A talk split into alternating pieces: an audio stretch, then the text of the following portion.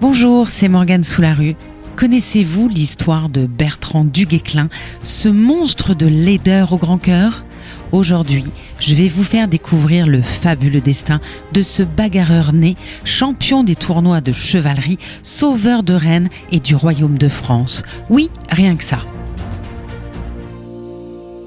C'est l'histoire d'un enfant dont personne ne voulait et qui va finir adulé par tous. Une légende commençait sur le dos d'un canasson pour s'achever sur le plus beau des destriers. Voilà le destin de Bertrand Duguesclin, hideux rejeton de Robert et Jeanne de Malmain. En 1320, quand son fils voit le jour près de Dinan, cette blonde d'origine normande ne sait pas encore que le destin de son aîné tiendra moins de Shrek que de Robin des Bois. On dit qu'il ne faut pas se fier aux apparences, mais celle de Bertrand du Guesclin crève les yeux. D'une hideur abjecte, de la laideur de l'enfer, écrit même Yves Jacob dans sa biographie du héros breton. Avec son front exagérément bombé, ses yeux sortant de leurs orbites, sa bouche de crapaud et son teint jaunâtre, bébé Bertrand semble en effet porter toutes les traces d'une malédiction. Loin des yeux, loin du cœur, l'enfant est confié à une nourrice mais le tableau va empirer au fil des années. Avec ses jambes trop courtes, ses épaules trop larges et son cou de bœuf, le puissant Bertrand est un chef-d'œuvre de difformité. La honte de la famille est mise à l'écart, reléguée dans les coins les plus sombres du manoir familial. Mal aimé et maltraité, l'enfant encaisse et retient ses larmes. À 6 ans, selon les chroniques de l'époque, il se rebelle et renverse la table familiale à laquelle il n'est pas convié. Cette haine de l'injustice le tiendra toute sa vie. Analphabète, le jeune breton préfère les champs et les chemins au banc de l'école. À 9 ans, il est déjà le chef incontesté d'une armée de galopins. Comme plus tard, ses compagnons sont des gueux, pauvres cerfs et autres vauriens de village. Bertrand du Guesclin sera attentif aux humbles toute sa vie. Rejeté par les siens, le jeune breton couvre déjà le feu de la guerre sous la carapace meurtrie. Il se bat d'ailleurs tellement que son père interdit au fils de ses vassaux de le fréquenter. Mais cela ne suffit pas. On l'isole alors de 11 à 16 ans dans une tourelle du château. Peine perdue. Rude comme le granit, capable d'associer d'instinct la ruse et la force, Bertrand du Guesclin ne manque pas une occasion de suivre son père sur les tournois. L'heure du premier exploit approche. Nous sommes en 1337, place des Lys, à Rennes un grand tournoi est organisé en l'honneur du mariage de Charles de Blois, le neveu du roi de France Philippe VI, et de Jeanne de Penthièvre, la nièce du duc de Bretagne Jean III. Âgé de 17 ans, juché sur un cheval de labour ridicule, Bertrand et son physique ingrat attirent regard en biais et colibé.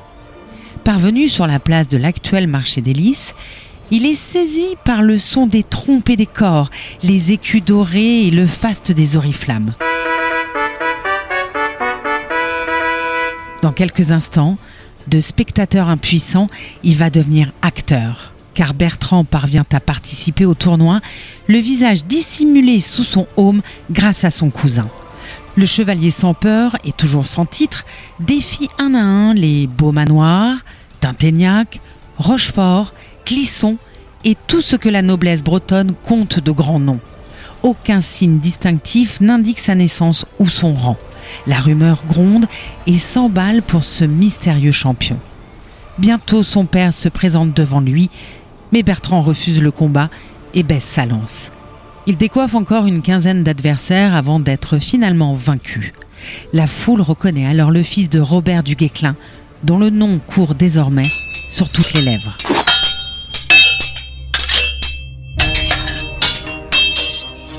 En cette fin d'année 1337, de profonds bouleversements politiques se préparent. La guerre de succession de Bretagne et la guerre de Cent Ans vont être le cadre des exploits de notre héros breton.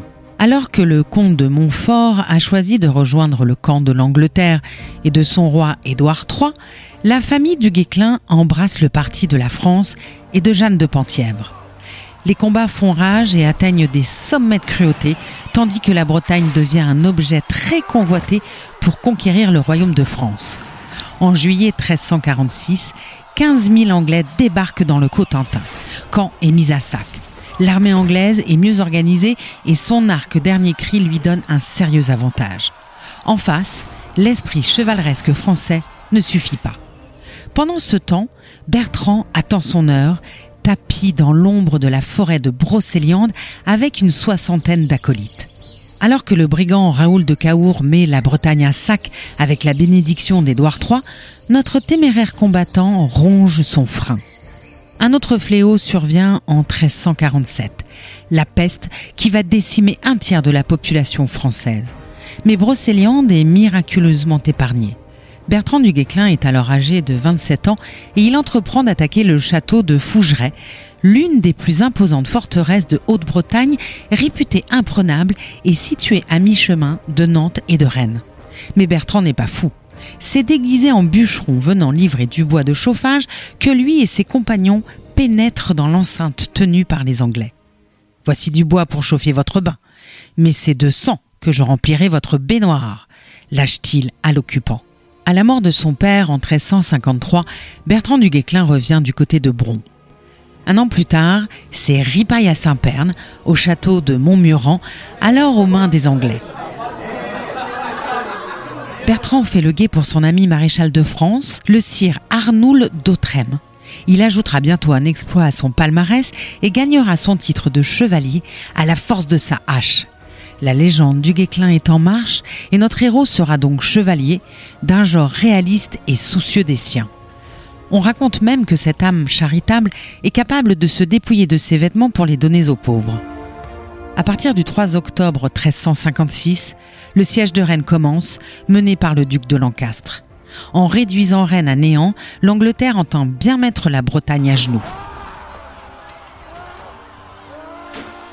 C'est sans compter sur le sire de Panouette, dit le torse boiteux, et Bertrand de Saint-Pern qui se dresse devant eux. Le roi de France dépêche 1500 hommes et 500 archers à cheval pour voler au secours de la future capitale de Bretagne. En parallèle, Bertrand du Guesclin mène des opérations de guérilla dans la campagne rennaise. Il trouve également le temps de défier en duel Thomas de Canterbury, le frère du célèbre archevêque, qui l'accuse d'avoir fait prisonnier son frère Olivier au mépris de la trêve.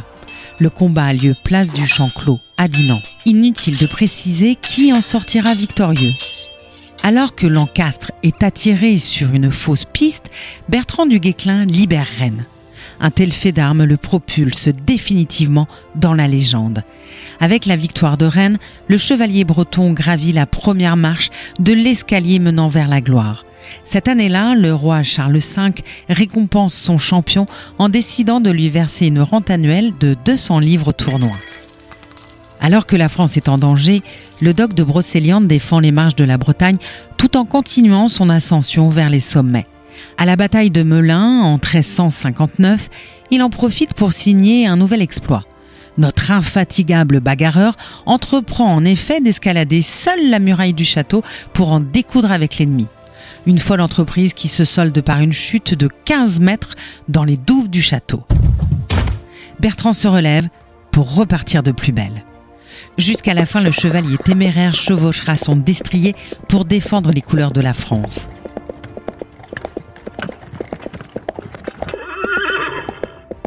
Fait prisonnier à Juigny-sur-Sarthe en 1360, puis lors de la bataille d'Auray quatre ans plus tard, il est à chaque fois libéré contre rançon.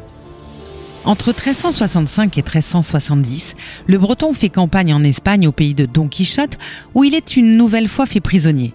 À nouveau, le bras armé est trop précieux pour être abandonné à son sort. Nommé connétable de France, il enchaîne les victoires jusqu'à l'échec de Cherbourg en 1378.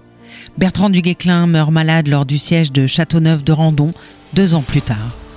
Privé d'amour par sa mère, il avait fini par gagner une armure et l'amour indéfectible de tout un peuple.